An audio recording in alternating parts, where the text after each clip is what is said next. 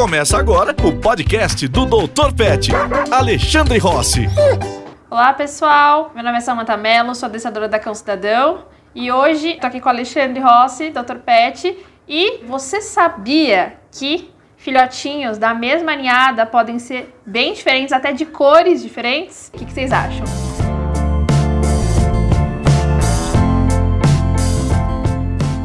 Eles podem é, ser, mas quando eles são de uma raça específica, às vezes isso não acontece, porque eles já foram selecionados justamente é, não procriando os que tinham cores diferentes ou os que geravam cores diferentes. Então, por exemplo, é, claro, dependendo da raça, você aceita cores diferentes, mas vamos lá, um Golden Retriever, o próprio nome já fala, Golden, que é dourado.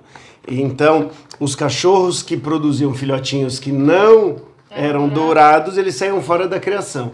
Então, quando a gente vê todos os cachorros muito parecidinhos numa ninhada, com a mesma cor e tal, isso, no caso dos cães, é fruto da seleção do ser humano. Quem tá roubando a cena não somos nós aqui hoje, né? A gente tem dois Dachshunds, salsichinhas. Eles são da mesma ninhada, eles nasceram no mesmo dia, mesma, quase na mesma hora, mas eles são bem diferentes de tamanho. Então, como são de raça, não varia tanto, mas mesmo assim um já está maior do que o outro e inclusive eles podem ter idades diferentes. Caramba, como assim? A gente considera a idade de um animal e até de seres humanos quando nasce, nasce. né? Mas a verdade é que a, a, vida ela começou antes disso, quando fecundou. E, e muitas vezes a diferença de, de, de fecundar quando fecunda ganha alguns dias a mais. Isso pode alterar um pouquinho o tamanho do cachorro quando ele nasce.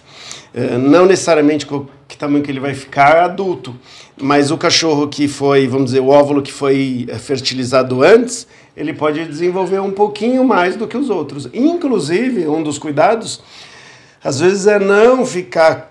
A fêmea não deve ficar acasalando, às vezes, por muitos dias, porque às vezes pode ser que um filhotinho já esteja mais pronto do que o outro para nascer. Isso prejudica o parto? Isso pode prejudicar o parto. Então, pode ser de pai diferente? Na mesma, na mesma ninhada? Eles podem ser de pais diferentes também. Então, a, o seu da fêmea ele dura por alguns dias e durando aí até uma semana e os óvulos eles também eles vão amadurecendo aos poucos mas eles podem já ser eles podem já ser fecundados. Então o que que, o que, que acaba acontecendo?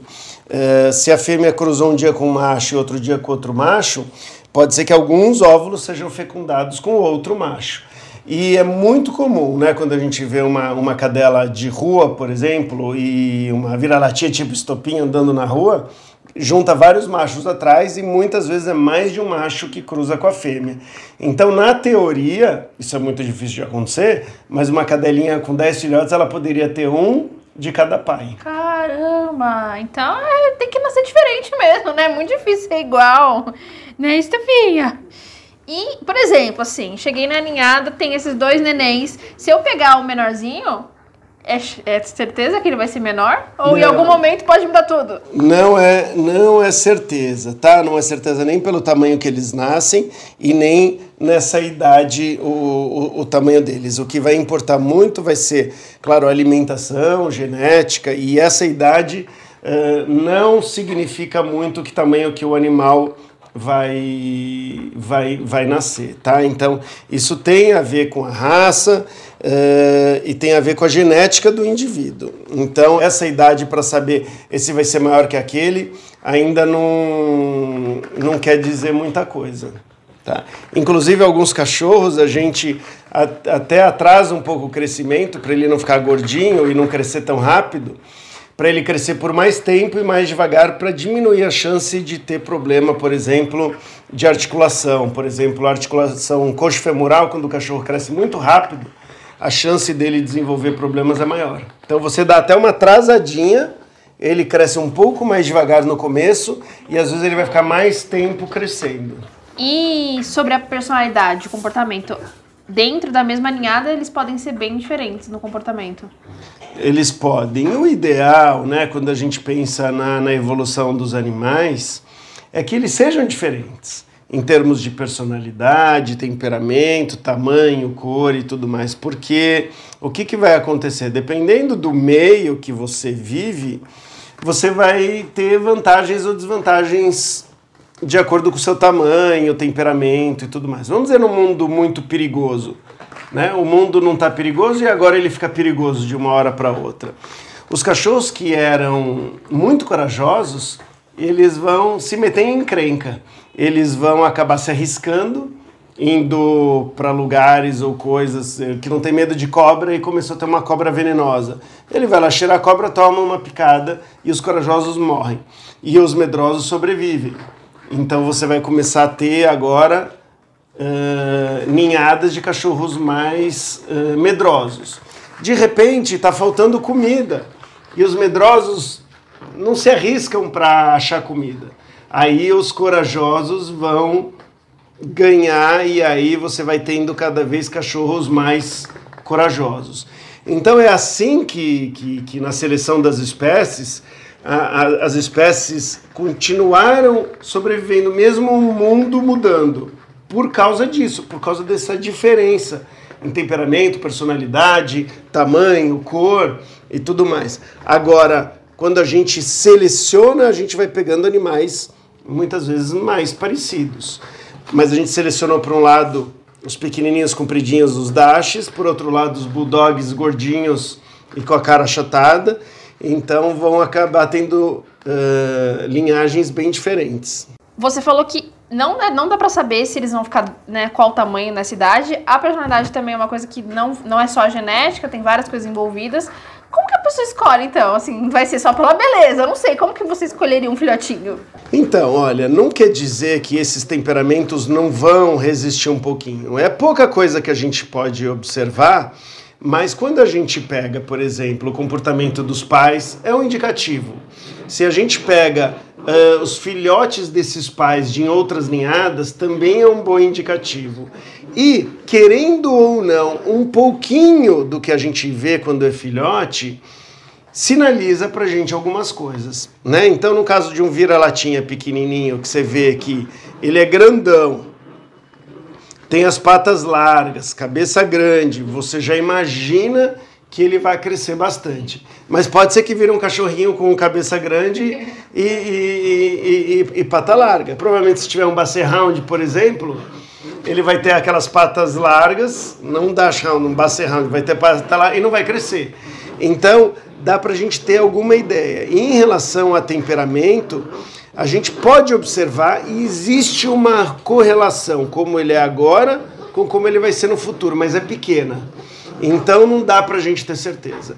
O que eu digo é, é, é para entender a linhagem daquele cachorro, né, se é de raça, e se é vira-lata, você quer ter mais certeza do tamanho e do temperamento, é pegar já um mais crescidinho, que é o que mais tem. Quando você vai no abrigo, filhotinho assim, sai, todo mundo quer, né? Então assim, quem quer fazer uma boa ação, adotar um cachorrinho e tal, e puder pegar um que não é filhote, vai estar tá ajudando mais, porque os filhotes todo mundo quer. Segundo, você já vai saber mais ou menos o, o tamanho e já vai saber o temperamento. Então é uma boa, é uma ótima você pegar um vira-latinha já mais crescidinho. Ale, e os filhotinhos da mesma ninhada, assim, a gente precisa educar eles de forma diferente, já que eles podem ser tão diferentes? Sim, a verdade é que a gente não deve educar só baseado na raça, mas sim no temperamento, habilidades e tudo mais dos cachorrinhos, né? Eu tô vendo aqui, por exemplo, que um é mais latidor do que sim. o outro. Então tem um que eu já vou ter que tomar cuidado para não estimular eh, esse comportamento, porque ele já late bastante.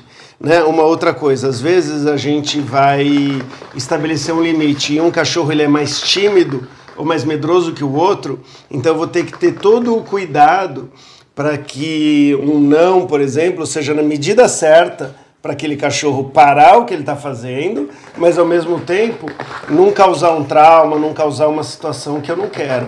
Então a gente tem que adaptar muito o treino, o adestramento ao temperamento e comportamento do cachorro. Existem cães que têm predisposições para alguma coisa, como por exemplo, pastor de Shetland para latir bastante. Então já toma um determinado cuidado. Um Rottweiler para é, de repente ser agressivo com estranhos. Então você já tem um cuidado, mas é mais importante do que saber da raça é entender o comportamento daquele indivíduo. A gente tem um curso de filhotes e na hora que a gente gravou tinha um galguinho, eu acho que não era galgo, era whippet, super medrosinha, a Gigi. Então todo o trabalho que a gente fez de socialização com ela foi diferente dos outros animais da casa. Então é isso que você falou, a gente percebeu, você percebeu que ela era mais sensível e que a gente precisaria né, ir com mais calma. E no final deu certo, mas completamente um processo Exatamente. diferente. Exatamente. Mais do que ela ser ali do, do, grupo dos galgos e sendo uma, uma whippet, mais do que isso, a gente viu que qualquer coisinha ela tinha medo. Então, na hora da socialização, de levar ela para ver os carros passando, para falar um não, às vezes até para é, varrer a sala ou qualquer coisa, você sabe que a, que a vassoura pode cair, pode ser um trauma para ela. Então ela, a gente teve todo o cuidado para evitar traumas. Muito mais pelo temperamento dela do que pelo fato de ser uma Whippet. Embora o Whippet é conhecido como um cachorro um pouco mais delicado. Mas tem Whippets que você não tem que ter nenhum desses cuidados. É o contrário, pode, pode cair o mundo e ele tá achando o máximo, né? E sobre a saúde, assim, tem doenças genéticas que eu sei que são relacionadas a algumas raças, mas na mesma ninhada, a chance dos dois terem, por exemplo? Existe sim a chance dos dois terem, mas é importante que eles não são clones um do outro. Se fossem clones, se fossem, uh, vamos dizer, irmãos uh, de gêmeos univitelinos, a genética seria igual. Mesmo a genética sendo igual, Uh, hoje tem não só epigenética, mas a gente, na verdade, o modo de vida do, do, dos filhotes pode fazer com que um desenvolva uma doença e o outro não tenha. Vamos dar um exemplo da doença coxofemoral que todo mundo conhece bem, né? Que o cachorro começa a mancar. Um cresce num lugar assim, que tem, por exemplo, uma borracha, então é menos, é, é menos impacto e, e não derrapa e um outro vai crescer num chão totalmente liso. Um, a pessoa dá muita comida e o cachorro cresce rápido demais e predispõe à displasia coxofemoral. E o outro não, a pessoa mais regrada e dá comida certinha. Então, o mesmo problema genético, e mesmo gêmeos univitelinos, um vai ter e um não, dependendo do tratamento e do desenvolvimento. Agora, vamos supor que a mãe e o pai tem uma doença genética. Mesmo assim, alguns filhotes podem, eles podem não ter, porque algumas doenças elas são, uh, elas são resultado de uma combinação específica de genes. E na hora que a mãe vai produzir o óvulo dela e o pai vai produzir o espermatozoide, uh, pode vir um pedaço do cromossomo diferente para cada irmão. Então, um negócio que a gente chama meiose, tem uma cruza dos, do, do, do DNA e forma uma tira nova. Então a gente não consegue muitas vezes saber quem que tem ou não uma determinada doença e aí uma análise de DNA é necessária. Caramba, ou seja, eles podem ser muito diferentes na mesma ninhada, né? Quando a gente fala de, de, de, de, de principalmente de vira-latinhas, em que você tem já toda uma mistura, uma, uma mistura, os filhotes eles podem ser irmãos e, e serem completamente diferentes. Eles podem ser completamente diferentes. Eles podem ter DNA praticamente uh, de não irmãos. Enquanto que de pai e mãe não tem como. Eles vão ser parecidos com pai e mãe, mas eles podem ser uh, irmãos e com DNA. Uh, a, pro, a, probabilidade é mínima, mas pode acontecer. É isso, pessoal. Essa foi a nossa curiosidade de hoje. Vocês sabiam que os filhotinhos da mesma ninhada podiam ser tão diferentes em cor, tamanho, personalidade? Manda pra gente seus comentários, manda sua opinião, o que, que você tá achando. E também se tiver alguma outra curiosidade sobre os cães, os gatos e até outros animais, que a Iole vai, vai tirar nossa dúvida. Você ouviu o podcast do Dr. Pet, Alexandre Rossi.